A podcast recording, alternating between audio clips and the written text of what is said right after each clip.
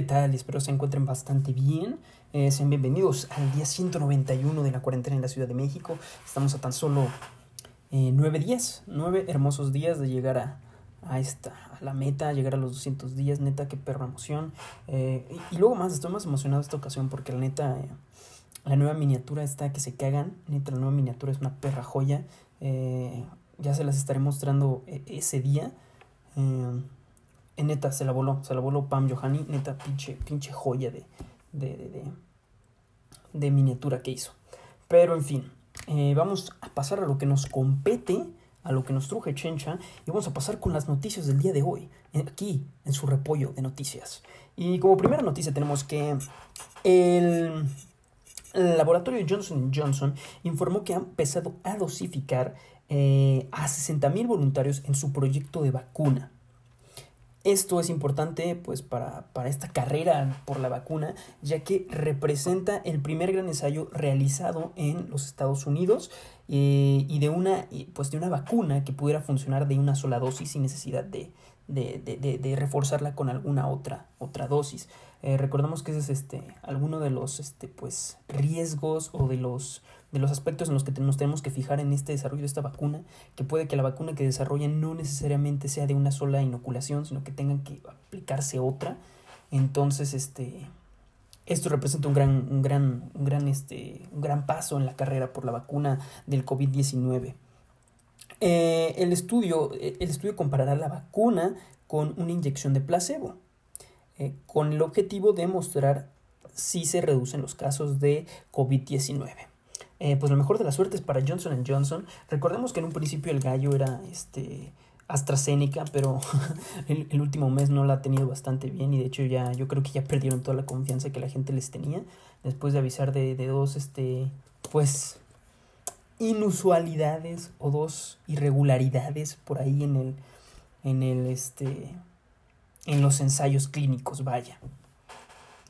Pero en fin, esperemos de que pues ya, ya llegue esta vacuna, en verdad, la que, la que llegue, ojalá deseamos que llegue bien, que es una vacuna que tenga un rango de efectividad aceptable, un rango de efectividad seguro y que pues este no sea necesario ponernos más de una al año. Ahora, en esas noticias bizarras eh, del mundo, mundo mundial, eh, de esas que te, que te hacen preguntarte como qué está sucediendo, pues Recordemos que hace, un, hace unas semanas informamos que Donald Trump estaba nominado o buscaba nominarlo para el Premio Nobel de la Paz debido pues a sus esfuerzos para este tratado de paz entre Israel y, y Emiratos Árabes Unidos o Qatar me parece que es, no, es Emiratos Árabes Unidos. Este... Y pues este... Ahora resulta que su homólogo ruso, eh, su contraparte es comunista, eh, también puede estar nominado al Premio Nobel de la Paz y esto debido a el envío de ayuda humanitaria durante la pandemia de COVID-19. Ahora, ¿quién propuso Trump? El que propuso a Trump fue un diputado noruego. Ahora, en el caso de Putin, fue por el comité organizado por el escritor este, Sergei Komkov. Sergei Komkov. Este, esta persona fue la que mandó pues la, la, propuesta, así que este año definitivamente, bueno, en el 2021, porque la del 2020 ya se canceló, eh, la del 2021 definitivamente va a ser una de las entregas ante premios Nobel más, este, más bizarras de, de, de la historia del premio Nobel, me atrevería a decir. Economías como Donald Trump o Vladimir Putin no fríen. Ahora, en otras noticias, eh, regresemos unas semanas cuando se estaba gestando pues esta iniciativa bastante interesante y pues que representaba un gran, un gran acierto dentro de la democracia mexicana que era el de la, el enjuiciamiento de los presidentes, el quitar el fuero. Pues bueno, se envió una propuesta para realizar la consulta, eh, para, pues, para, que, para realizar este, para que el pueblo decidiera si se enjuiciaba a cierto presidente o no. Vaya. Y pues este, este proyecto recayó en nada más y nada menos que en el ministro de la Suprema Corte de Justicia, Luis María Aguilar, expresidente de la Corte. Eh, y pues el ministro ya ha dado su, su, su opinión, su determinación y busca eh, declarar inconstitucional este proyecto. Así como lo dicen, así, bueno, más bien así como lo escuchan, eh, pues el, esta, esta consulta eh, se busca declarar inconstitucional, cosa que yo creo que es vario, algo que muchos comparten acerca de, esta, de, esto de las consultas, porque una cosa es que sea una ley y otra cosa es que sea una consulta. Entonces, este, yo creo que varios estarán de acuerdo. Esto no es una, una decisión definitiva, esto solamente es lo que el, magistrado, digo, el ministro, perdón, disculpa, el ministro determinó, eh, ya que el proyecto en sí se va, se va este, a, a discutir el día primero de octubre, que es el jueves de la siguiente semana.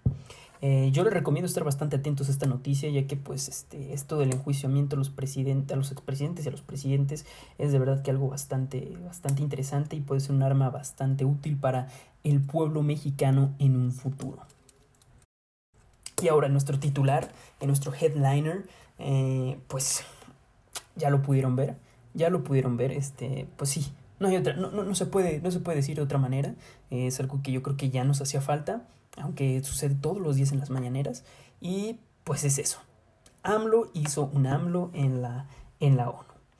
Eh, durante estos días se está llevando a cabo una, de una asamblea general de la ONU, eh, donde pues varias personalidades de, de pues políticas del, del mundo han, han, han participado.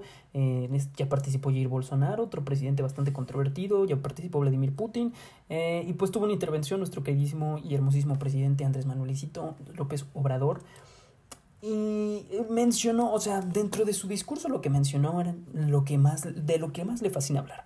No del cambio climático, para nada. Eh, no de la economía que se está estancando. O bueno, sí, sí le gusta hablar de la economía, pero le gusta decir cómo vamos viento en popa.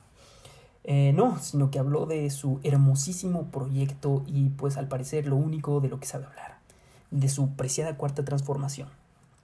Obviamente le explicó a los, a los miembros de, de, esta asamblea, pues porque es cuarta transformación, ¿no? Ya dijo este rollo de, ah, es que la primera fue la independencia, la segunda la guerra de reforma y la tercera fue este, la revolución. Y pues ahora es la cuarta transformación.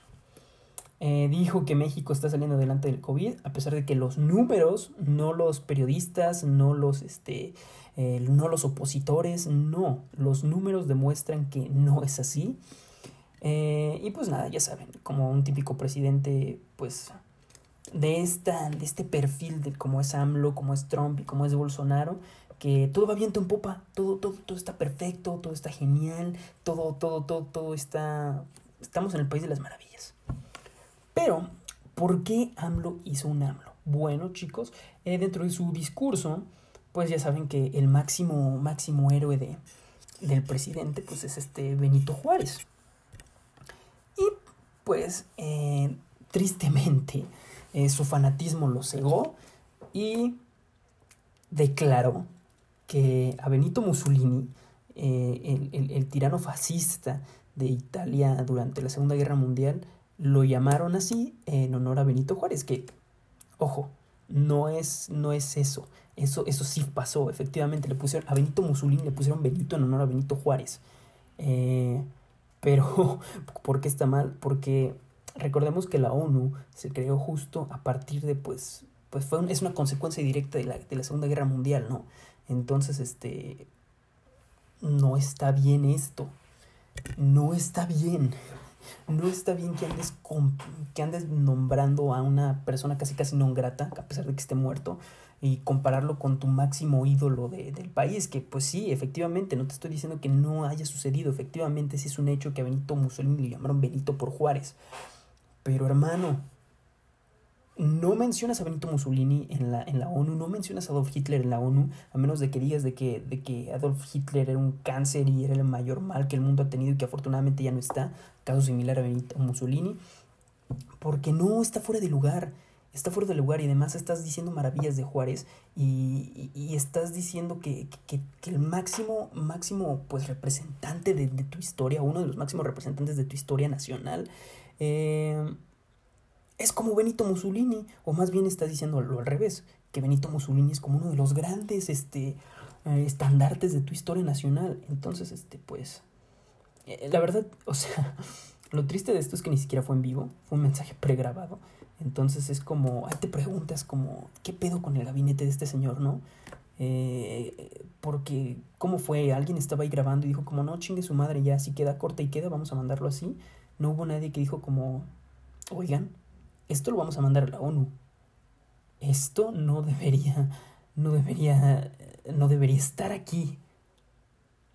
Pero pues como les comento, yo creo que esto nos demuestra qué clase de personas están en la cuarta transformación, o más bien qué clase de personas son las que se rodea el presidente. Y otra vez eh, nos da una imagen de lo, de lo aislado que está eh, Andrés Manuel López Obrador de la realidad, no solo del país, sino del planeta.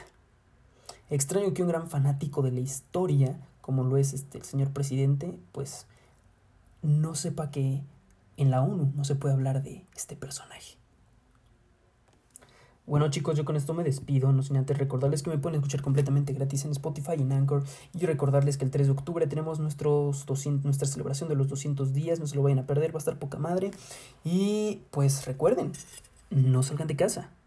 Bye bye.